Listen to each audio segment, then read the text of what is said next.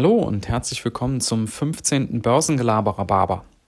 Heute geht es um Horst. Horst Lüning. Kennt ihr den? Ansonsten verlinke ich euch mal unten das Video, worauf ich mich beziehe, in den Show Notes. Also kurz für diejenigen, die ihn nicht kennen, Horst Lüning ist ein YouTuber und Unternehmer. Der hat zusammen mit seiner Frau so einen Whiskyhandel und der tingelt halt jetzt schon seit einigen Jahren auch in YouTube rum. Ähm, und war jetzt zuletzt bei der Mission Money. Das ist auch ein YouTube-Channel. Und äh, ist euch das da auch aufgefallen? Also der Horst, der ist ja schon eher so ein Spekulant, ne? Also nichts mit Buy and Hold. Also das ganze Video äh, ging im Prinzip nur darum, äh, wann er wo ausgestiegen ist, wann er wo wieder eingestiegen ist, ähm, wann er wieder ähm, aussteigen will und so weiter und so fort, welche Aktien er jetzt rausgeschmissen hat, welche er jetzt wieder dazugekauft hat. Ja, also da kann einem schon ein bisschen schwindlig werden und auf der anderen Seite erzählt er dann was von hin und her macht Taschen leer. also ich weiß es nicht. Ich fand das äh, so ein bisschen lustig, dass er dagegen seine eigene, äh, seinen eigenen Grundsatz, den er formuliert hat, eigentlich die ganze Zeit in, äh, ja, die ganze Zeit verstößt. Ne?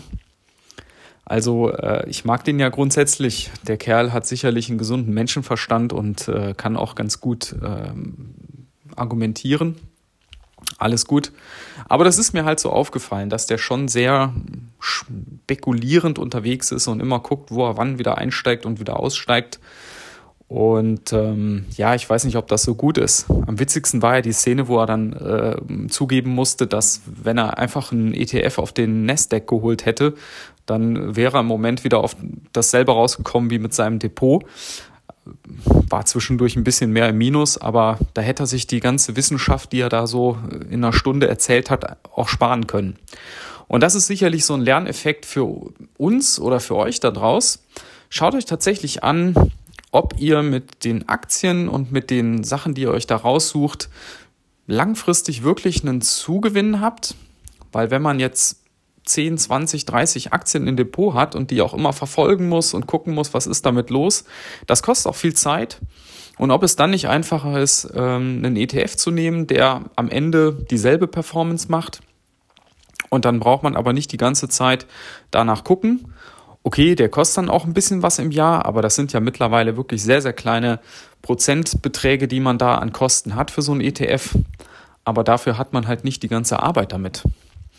Naja, also ich fand das ganz witzig, dass der Horst da diese Einsicht am Ende auch hatte, dass er mit einem ETF besser gefahren wäre. Aber gut, Einsicht ist der erste Weg zur Besserung. Vielleicht erzählt er ja in einem nächsten Video, dass er jetzt äh, alles in einen S&P 500 ETF und einen Nasdaq ETF umgeschichtet hat, weil er hat ja auch erzählt, er möchte nicht nach Europa investieren und äh, und so weiter und so fort. Also warum nicht gleich so? Gut, ich wünsche euch in diesem Sinne einen schönen Tag, schönes Wochenende und bis dann. Ciao.